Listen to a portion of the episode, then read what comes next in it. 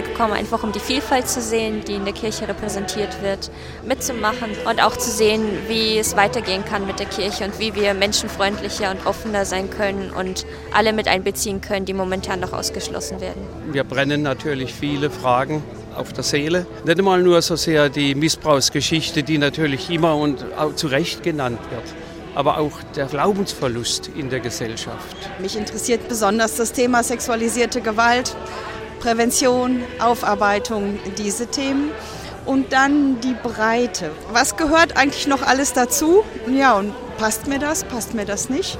Womit fremdel ich? Wo finde ich Verbündete? Ja, mich interessiert innerhalb der Kirche eine Reformation. Ich wünsche mir eine kritische, ökumenische Kirche, die ja, für jeden da ist. Da muss einiges passieren. Leben teilen. Querschnitt des 102. Katholikentags in Stuttgart. Eine Sendung von Ulrich Pick und Nila Fichtner. Und die begrüßt Sie zu unserer Bilanz. In der nächsten halben Stunde hören Sie, was bei der fünftägigen Großveranstaltung zu erleben war und wie die wichtigsten Debatten diskutiert wurden. Die Ausgangslage hätte ja schlechter kaum sein können. Viele Mitglieder sind über den Reformstau ihrer Kirche frustriert. Die Austrittszahlen sind höher denn je. Und so titelte eine Podiumsveranstaltung folgerichtig Wer braucht noch die Kirche? Anne-Kathrin Hochstrat hat zugehört. Dass die katholische Kirche so wie sie ist nicht bleiben kann, darüber waren sich die Beteiligten eigentlich einig. Aber die Beziehungen zur katholischen Kirche selbst sind durchaus unterschiedlich. Johanna Beck zum Beispiel hat selbst Missbrauch in der katholischen Kirche erfahren. Sie hat klare Forderungen an die Kirche dass den Betroffenen vollumfänglich Gerechtigkeit widerfährt, dass wirklich vollumfänglich Aufarbeitung geschieht in der Kirche. Dann natürlich Demokratisierung und ähm, ganz wichtig eben auch äh, weg von einer Kirche der Angst für LGBTIQ-Personen und natürlich die vollkommene Gleichberechtigung von Frauen. Und ich würde sagen, alle diese Schritte sind vielleicht nicht immer lehramtsgetreu, aber sie sind evangeliumsgemäß. Erste Schritte hat die katholische Kirche bereits gemacht, aber längst noch nicht genug, erklärt Johanna Beck, die heute im betroffenen Beirat der Bischofskonferenz mitarbeitet. Es geht um fundamentale Dinge, die sich ändern müssen, betont Bischof Betzing. Ich glaube, wir müssen total anders denken lernen, nicht immer nach oben schauen. Alle schauen zum Papst. Was macht er? Was sagt er? Was tut er? Was tut er nicht? Aber der Papst ist nicht die Kirche und löst die Themen nicht. Und genauso ist es bei uns auch. Ja, ich könnte über die Aufmerksamkeit ja erfreut sein, die ich bekomme, bin ich aber nicht immer. Weil ich sage, ich bin doch nicht diese Kirche. Die Kirche, das sind die vielen an ihren Orten, die was tun und die müssen zum Tragen kommen. Betzing gilt als Reformer in der katholischen Kirche. Trotzdem hat auch er mit Vorwürfen zu tun. Aktuell ist er in den Schlagzeilen, weil er einen Pfarrer befördert hat, der gegenüber Frauen übergriffig geworden war. Betzing geht in der Diskussion offen mit den Vorwürfen um. Ich habe eine Vorschlagswahl, in der mit hoher Mehrheit äh, der betroffenen Priester, beschuldigte Priester gewählt worden ist. Ich hätte Nein sagen können. Ich habe in dieser Situation entschieden, es zu tun. Sie haben doch die Wahl, ähm, jemanden zu befördern oder es nicht ja. zu tun. Ja. Und ähm, können Sie sich nicht vorstellen, was das für ein Zeichen, für ein Signal für die Betroffenen ist? Wirft Annette Zoch, Journalistin der Süddeutschen Zeitung Betzing vor. Auf dem Podium wird deutlich, wie heikel der Umgang mit sexuellen Übergriffen in der katholischen Kirche ist. Die katholische Kirche stecke noch mittendrin im Aufarbeiten. Es muss sich noch viel tun. SPD-Generalsekretär Kevin Kühnert wünscht sich in der Diskussion, dass die Kirche nach einer gelungenen Aufarbeitung stärker zu ihrer gesellschaftlichen Verantwortung zurückkomme. Ich würde mir wünschen, dass die Kirche als Organisation ihre Erfahrungen viel stärker in die öffentliche, auch in die politische Debatte einbringt, in diesen Tagen, wo es um Krieg und Frieden geht und um die Sicherung des Friedens auch in den nächsten Jahren und Jahrzehnten, wo Themen wie Entwicklungszusammenarbeit und humanitäre Hilfe viel mehr in den Mittelpunkt rücken, glaube ich, sollte uns die Kirche, so wie ich sie immer verstanden habe, eigentlich eine Menge mitzuteilen haben. Und ich wünschte mir, dafür wäre mehr Raum in den nächsten Jahren. Ich würde dieser Kirche gerne zuhören. Noch haben die Podiumsgäste also Hoffnung. Und damit könnte auch eine Antwort auf die Frage, wird die Kirche noch gebraucht, lauten, grundsätzlich ja. Doch um positiv in der Gesellschaft wirken zu können, muss die katholische Kirche erstmal ihre eigenen Baustellen in Ordnung und Reformen in Gang bringen. Hierarchische Machtstrukturen sind da wenig hilfreich. Deshalb kam sie beim Katholikentag auch auf den Prüfstand. Miriam Staber berichtet. Macht ist in der katholischen Kirche konzentriert auf den Klerus, auf Priester und Bischöfe, auf Männer.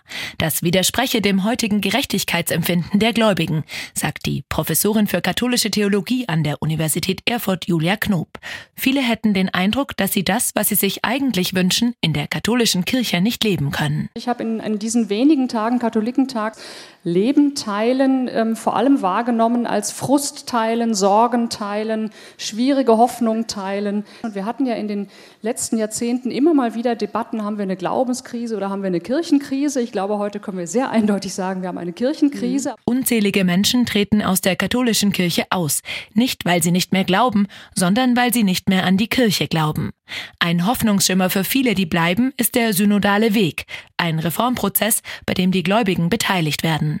Norbert Lammert, ehemaliger Bundestagspräsident und bekennender Katholik, begrüßt den synodalen Weg, ist aber skeptisch, ob sich die Machtverhältnisse dadurch wirklich ändern. Die schiere Not zwingt zur Debatte über Veränderungen, die man jahrzehntelang für völlig unnötig gehalten hat. Die Debatte ist ja alles andere als neu. Wir waren ja mindestens beim Zweiten Vatikanum schon mal intellektuell auf der Höhe des Erneuerungsbedarfs so. der katholischen Kirche. Nur der Veränderungsbedarf in der deutschen Kirche war nicht groß genug. Der Bischof des Bistums Speyer, Karl-Heinz Wiesemann, spricht sich auf dem Podium mit dem Titel Vollmacht, Ohnmacht, macht nix klar für mehr Partizipation von Frauen aus. Dogmatisch gebe es kein absolutes Argument gegen die Ordination, die Weihe von Frauen, sagt er wörtlich. Wiesemann betont, er bekenne sich zum synodalen Weg und sei offen für Veränderungen. Also ich hänge nicht an meiner Macht. Ich will versuchen, dass man das gemeinsam mit auf den Weg bringt und dass man zusammenbleiben kann in einer sehr, sehr gespannten Situation, in der sehr, sehr viel auch in der Gesellschaft, aber auch in der Kirche auseinanderfällt. Mein Amt als Bischof sehe ich sehr, sehr stark, ist ein Einheitsamt. Einheit nicht als Konformismus, sondern Vielheit als ein Geschenk zu betrachten, das aber auf einen gemeinsamen Synodus, auf einen gemeinsamen Weg zu bringen ist. Das Spannungsfeld, inwieweit zieht die Weltkirche bei Veränderungen der Machtstrukturen mit, aber auch befürwortet überhaupt eine Mehrheit der deutschen Bischofskonferenz Reformen. Theologieprofessorin Julia Knob am Ende der Podiumsdiskussion. Der synodale Weg wird nur dann etwas verändern, wenn die Bischöfe wollen. Das ist etwas, was ich selbst ungern ausspreche, aber strukturell ist es genau das Problem, was wir haben. Wir wollen im laufenden System ein ein System verändern und zwar so, dass es demokratisiert wird. Wir können es noch gar nicht demokratisch ändern, weil wir dafür noch nicht die Strukturen haben. Das ist die Herausforderung, das macht das Ganze so anstrengend, aber dass hier ein voller Saal ist, der mit darüber nachdenkt, das lässt mich doch wieder hoffnungsvoll in diese Debatten gehen. Ja, vielen Dank. Vielen Dank.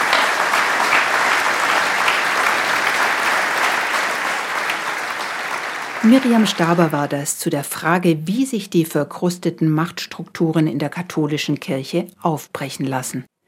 Das Motto der Großveranstaltung lautete Leben teilen.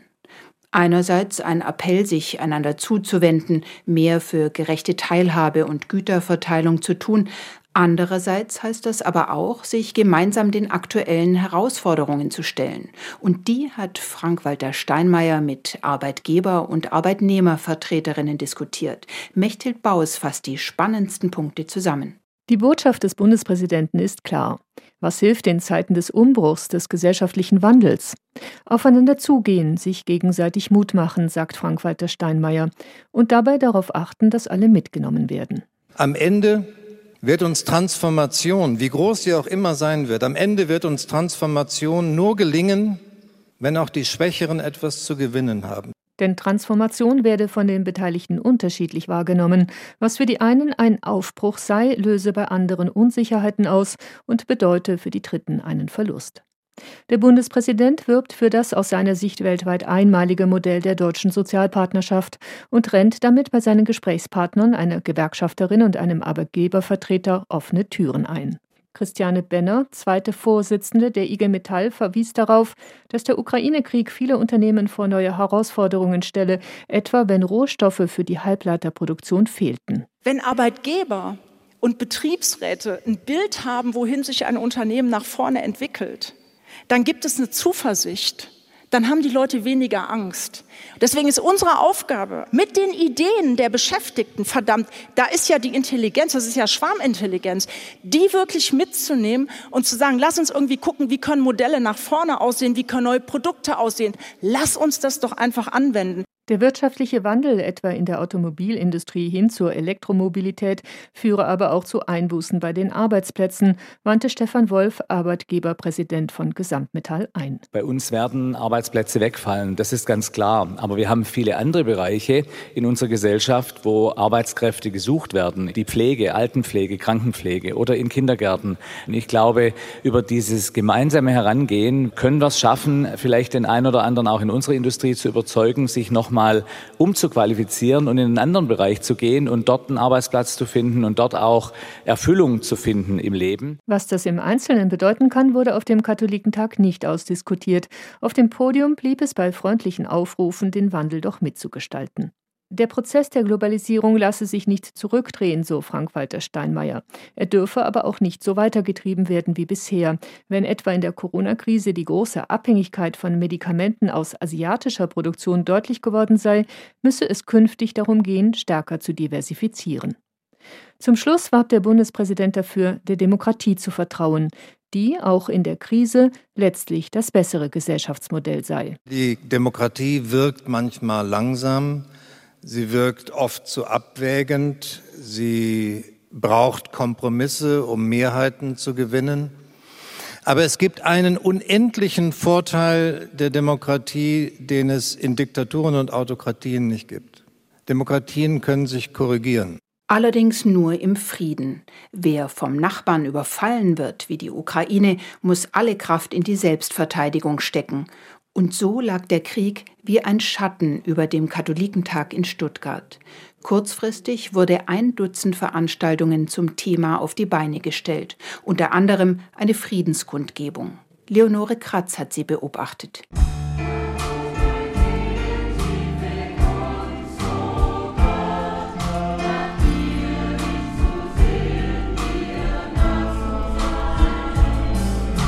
Der obere Schlossgarten leuchtet in Blau und Gelb. Fast alle Teilnehmenden der Friedenskundgebung tragen Schals in den Farben der Ukraine, manche schwenken Fahnen. Knapp 2000 sind es nach Angaben des Katholikentages, dessen Veranstalter zur Kundgebung aufgerufen haben. Vor der Bühne stehen Rentner, Schülerinnen, Eltern mit ihren Kleinkindern. Die 14-jährige Johanna Böhm ist mit ihrer Mutter aus Ulm gekommen, um ein Zeichen zu setzen. Ich finde so eine Demo wichtig, damit eben man sieht, wie viele Menschen sich dafür einsetzen und wie viele es wichtig finden, Frieden zu haben. Unter den Teilnehmern der Kundgebung sind auch Ukrainerinnen und Ukrainer sowie Roman Wrutschak. Er ist Pfarrer der ukrainischen griechisch-katholischen Kirche in der Diözese Rottenburg-Stuttgart. Wir leiden mit der Ukraine. Wir weinen jeden Tag. Ich persönlich auch. Es gibt Tage, dass ich es ist schwer, die Liturgie zu zelebrieren. Die Stimmung ist emotional, auch auf der Bühne. Irme Stetter-Karp, die Präsidentin vom Zentralkomitee der deutschen Katholiken, kommen die Tränen, als sie die Menschen in der Ukraine direkt anspricht. Wir teilen ihre Trauer über die vielen Toten und Verwundeten. Die Erzählungen einer Frau aus Butscha, die mit ihrer Tochter nach Deutschland fliehen konnte, nehmen das gesamte Publikum spürbar mit. Bischof Gebhard Fürst hofft, dass vom Katholikentag ein starkes Zeichen für den Frieden ausgeht. Auch ein starkes Zeichen, dass diejenigen, die Aggressionen begangen haben und noch begehen, spüren, wir sind stark. Und wir werden das in der Ukraine beantworten mit auch mit dem Engagement, dass sie sich selber verteidigen können. Waffen liefern, ja oder nein? Was hilft am besten für dauerhaften Frieden in der Ukraine? Es ist diese Frage, die viele Teilnehmer der Kundgebung umtreibt. Also ich bin für Waffenlieferungen, das sage ich ganz klar. Weil wenn einer angefangen hat, dann muss man dem, der auf dem Boden liegt, helfen. Und das wird nicht anders möglich sein. Für den Frieden in der Ukraine meine ich, dass sich möglichst viele Weltführer zusammentun und Verhandlungen führen mit Russland. Ich glaube, Waffen sind letztlich keine Lösung. Wir wissen es nicht. Das weiß nur der da oben. Der Katholikentag in Stuttgart macht auch auf dieser Kundgebung deutlich, wie um eine neue Friedensethik gerungen wird. Dieses Ringen fand auch in Diskussionsveranstaltungen statt.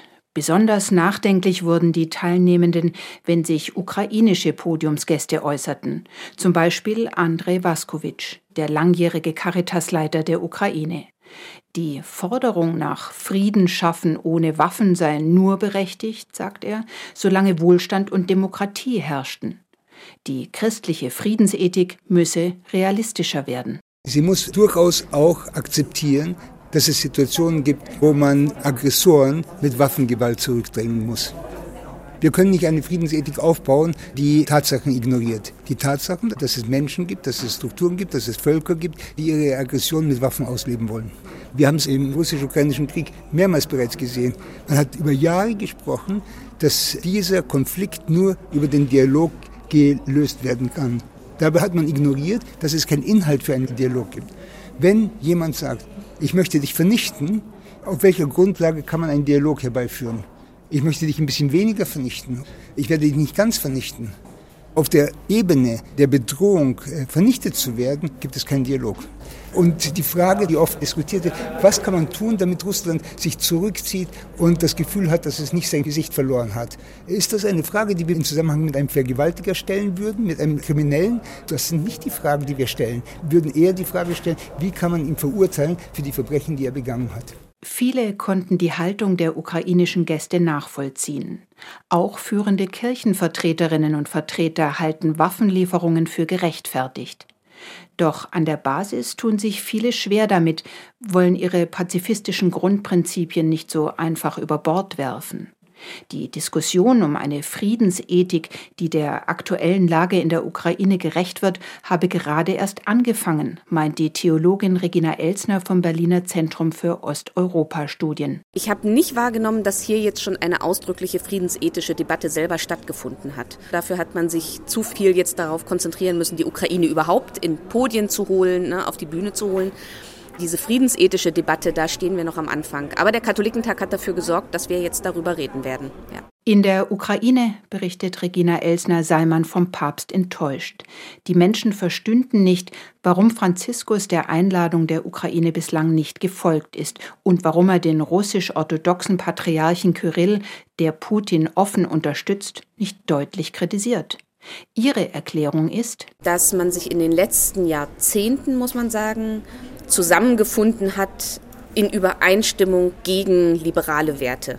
Also da geht es vor allem natürlich immer um Genderfragen, es geht um Homosexualität, es geht um Abtreibungsrechte, um liberale Werte, individuelle Menschenrechte und so weiter. Das sind so die Themen, die da verhandelt werden und wo es in allen christlichen Kirchen Gruppen gibt, die es als unchristlich bezeichnen. Und die russisch-orthodoxe Kirche ist in den letzten Jahren ein Sprachrohr dieser Bewegung weltweit geworden. Sie hat sehr viele Finanzen investiert in diese Netzwerke konservativer Akteure. Sie hat, war selber sehr präsent. Sie hat Menschen, die das sehr klar pointiert auf den Punkt bringen können auf internationaler Bühne. Und die haben diese neue konservative Ökumene mitbestimmt. Und da ist die katholische Kirche, der Vatikan, sehr engagiert drin gewesen, auch Papst Franziskus. Und ja, das vereint konservative christliche Menschen äh, in so einer Front gegen westliche Werte. Erzkonservative Kräfte, die Reformen blockieren, sind nur eines von vielen Problemen, die Katholikinnen und Katholiken mit ihrer Kirche hadern lassen. Ob das allerdings der Grund dafür ist, dass der Katholikentag mit 27.000 Teilnehmenden deutlich weniger stark besucht war als alle vorangegangenen, bezweifelt Irme Stetter-Karp, die Präsidentin des Zentralkomitees der deutschen Katholiken. Als ich gestern auf dem Katholikentag mit ihr sprach, führte sie den Rückgang eher auf die Pandemie und ihre Nachwirkungen zurück. Dennoch, 2060 wird es, Prognosen zufolge, nur noch halb so viele Kirchenmitglieder geben wie heute. Sollte man Katholiken und evangelische Kirchentage da nicht einfach zusammenlegen? Ja, ich finde, die Frage ist berechtigt und gleichzeitig sehe ich auch, es ist leichter gesagt wie getan. Ich kann Ihnen nicht sagen, ob und wann das zustande kommt. Nur so eine Synchronisation ist ein Act. Es gab viele Debatten, die sich mit den kirchlichen Strukturen, mit der Krise der katholischen Kirche befassten, mit Missbrauch, mit synodalem Weg, Veränderungen, Reformen. Welche dieser Diskussionen wurde denn durch den Katholikentag wirklich vorangebracht aus Ihrer Sicht? Aus meiner Sicht ganz entscheidend die Artikulation nicht locker zu lassen bei diesem Reformweg. Ich kann Ihnen sagen, ich war jeden Tag jetzt ein bis zwei Stunden auf der Kirchenmeile. Es gab keine Viertelstunde, in der ich nicht bekräftigt wurde, in dem mich einfach Menschen angesprochen haben und gesagt haben, halten Sie gut durch, bleiben Sie da dran, wir sind hinter Ihnen. Menschen allen Alters, und ich konnte spüren, da ist mehr als nur eine Offenheit, sondern eine starke Energie zu sagen, lasst uns alles versuchen, dass wir nicht die Kraft dieses Glaubens im öffentlichen Raum verlieren. Der Katholikentag hat sich auch sehr stark mit den aktuellen gesellschaftlichen Problemen beschäftigt, ganz stark spontan dazu geplant mit dem Ukraine-Krieg aber auch mit anderen sehr drängenden gesellschaftlichen Problemen. Wo gab es am meisten Impulse nach Ihrer Wahrnehmung? Wo gab es die fruchtbarste Debatte? Ich war sehr aufmerksam in der Veranstaltung mit Bundeskanzler Olaf Scholz.